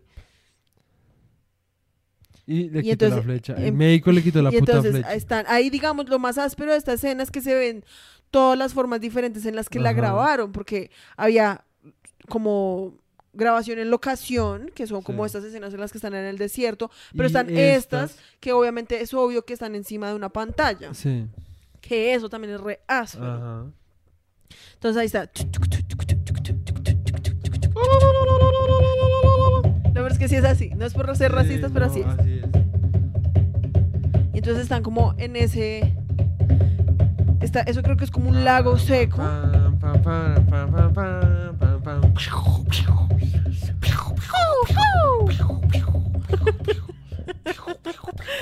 Y le están lanzando piedras a los Brasme. caballos. Brasme, vamos, Brasme, Brasme. Brasme, Brasme, vamos, vamos, vamos. Vamos, Bessie, vamos. Vamos, vamos. Vamos, muchacha, vamos. Vamos, muchacha, vamos. Sí, entonces ahí digamos, digamos algo que leí que día, ahí van a ver, y es que la gente en realidad sí estaba montando sus caballos. Sí, obviamente probablemente era gente que sabía cómo lanzarse de un caballo pues Sí. para no lastimarse, pero ahorita se van a dar cuenta de que esos, digamos, eso, digamos esa cámara ahí, o sea, Sí, esa cámara está yendo más rápido que los caballos, o sea, es como que gonorrea, Sí. en serio. Esa escena, sí viste, ahí, Sí. el caballo, que uno ve eso y uno es como, uff, parce, ese caballo se cascó re duro, pero uno dice como, hoy en día uno dice como, pero pues deben ser caballos entrenados. Sí. lo que hacían era que ponían hilos de metal Uy, muchos para que los caballos se cayeran. Y, pues, en serio, resto de caballos pues terminaban pues re heridos porque es que además los caballos son re, delicados. O sea, hasta donde yo tengo entendido, muchas veces si un caballo se parte una pierna muy mal, pues toca como matar al caballo, ¿sí me entiendes? Porque en serio los caballos son súper delicados y ustedes se van a dar cuenta que los caballos en serio hay unos que se dan unos porrazos, o sea, como de una manera re paila. O sea, digamos, caen nada más siempre como sobre el cuello. O sea, la verdad, repaila. Pero eso es una de las cosas que, pues, obviamente en el momento no habían regulaciones, pues, para ese tipo de cosas, ¿sí? O sea, es algo que, pues, en el momento, pues, la gente era como, pues, sí, matamos 50 caballos, ¿qué importa? ¿Sí me entiendes? El man tenía la plata para comprar más caballos, no sé. Sí. ¿Sí? Pero, o sea, como, aún así, o sea, dejando de lado como el... Eh, digamos eso, esa, ese shot de la cámara debajo de los caballos es como, como putas. Hicieron eso cuando uno considera los tamaños de las cámaras que habían en el momento, ¿sí? O sea, es como, es increíble, o sea, la verdad, es, una proeza como filmográfica. Sí. o sea, es muy gonorrea esa escena, más, en serio, uno en el momento está como re, ¿qué va a pasar? ¿Qué va a pasar? o sea, en serio, es súper como, uy, fue puta, esos caballos eran muy duros. O sea, a mí, yo en serio, es como cuando un niño se cae, que uno es como, sí. se casco, es como pobrecitos los caballos, la porque además en serio van muy rápido. Sí, la verdad, sociedad resto cagada. Sí, pues es lo que te digo, es como el repaile, pues como que por lo que no habían regulaciones, pues esas cosas pasaban. Hoy en día a los caballos se les enseña cómo caer para que no se lastimen. Ok, ok, se supone. No, no, no, sí, sí lo hacen, sí lo hacen porque pues la regulación... Yo no sé, a mí no me consta. El caso. Bueno, vamos a empezar. Y digamos aquí hay otra escena que es a ese, el, uno de los nativos americanos se lanza sobre los caballos. Y tengan en cuenta que estos son como, ¿cuántos caballos hay ahí? ¿Como ocho? ¿Seis? Como seis. Y miren, miren cómo el man como hace un corredor por entre los caballos mientras están corriendo. No cago, no. O sea, y el man pues al final se mueve, entonces uno supone que el man no se murió. o sea, en serio, es muy denso. O sea, o sea, probablemente era como resto de negligencia. Yo creo que la verdad, la razón por la cual es tan gonorrea la escena es porque les valía verga si los caballos se cascaban, si los nativos se cascaban. O sea, yo creo que eran como, ay, si se mueren, pues que se mueran, ¿sí me entiendes? Pero pues, uy, puta. Uy, pobre caballito. Pero pues, eso no le quita el hecho de que pues... Son una gonorrea es una gonorrea de escena, la verdad. O sea, en serio, mira el, a la velocidad a la que va esa verga. O sea, en serio, va demasiado rápido. O sea, y eso implica que los que van grabando van, aún más rápido, ¿sí? Y que imagínate si no lo graban la escena, pues baila. O sea, les tocaba volver a hacerlo todo. O sea, en serio, es muy hijo de puta. O sea, esta escena, o sea, esta la escena ya. O sea, por uno se repite la película larga solo por verse esa escena. Sí. Es muy hijo de puta. Además es en la que más se nota como en serio, como la destreza, como con los encuadres, con las locaciones, con, si me entiendes, es muy denso, muy, muy denso. Yo creo que con eso terminamos. Ya nos falta repoquis. Y pues yo creo que esta escena no la vamos a entender porque no tiene audio. Sí, no. Porque no se va a entender. Pero este era un ejemplo de un actor que en serio se nota que actúa como un culo. Y en compara como además porque aparece al final de la película cuando uno ya está acostumbrado a las actuaciones de los otros porque sí, o sea, uno no vamos a negar que en esas películas normalmente no hay los mejores actores, ¿sí?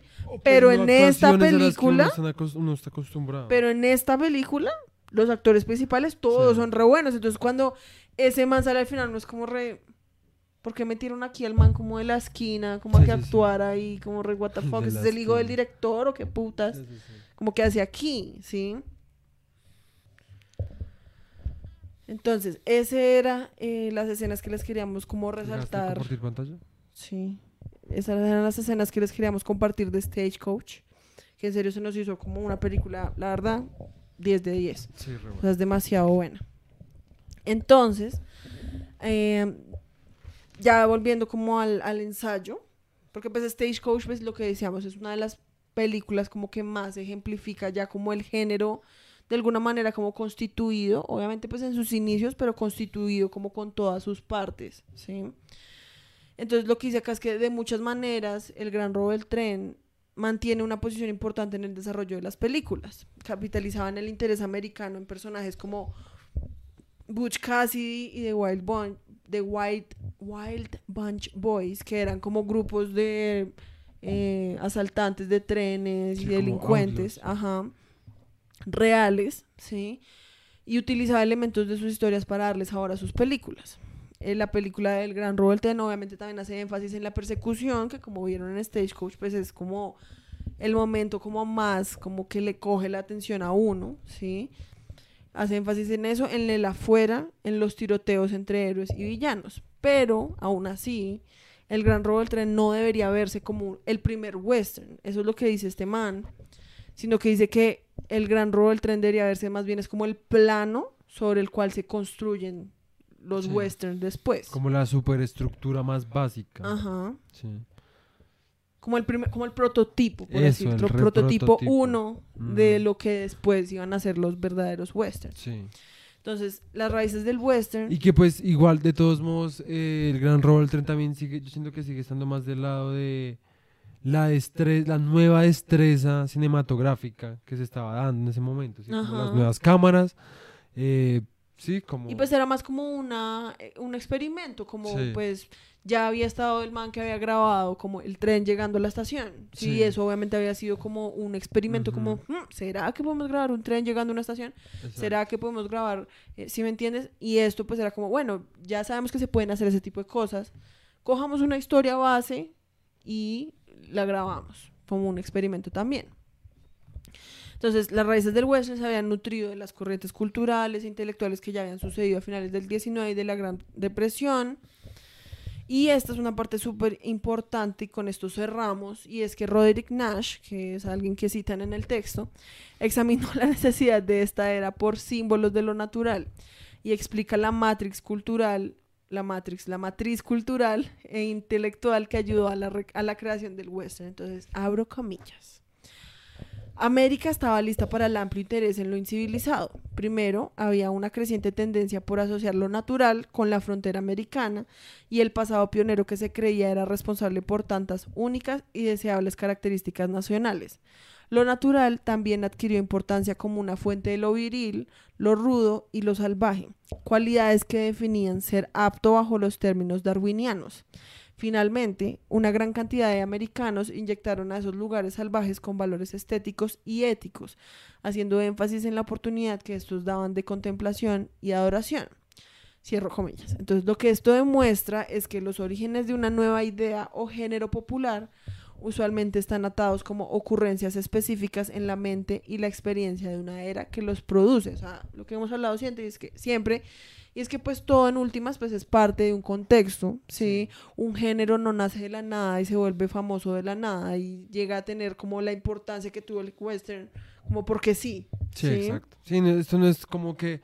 Uy, me Unos- gustan los caballos. Sí, unos ya. niños están jugando a ser vaquero e indio y ya, entonces decidieron hacer películas de vaqueros. Esto es una cosa que habla de la identidad nacional, de ideologías nacionales que han servido como propósitos económicos y políticos en un país, ¿sí? Y que pues eso dio pie como para que un ciudadano se sintiera identificado de esa forma, ¿sí? Con ese espíritu en particular. Y que como lo que, para volver como full circle, es lo que tú dijiste, es como, como una nación en última se narra a sí misma a través Sí. del arte, ¿sí? Ujú. Y el relato, ¿sí? Porque entonces era, o sea, no solo era como hacer una película de vaqueros, como por hacer una película de vaqueros, ¿sí?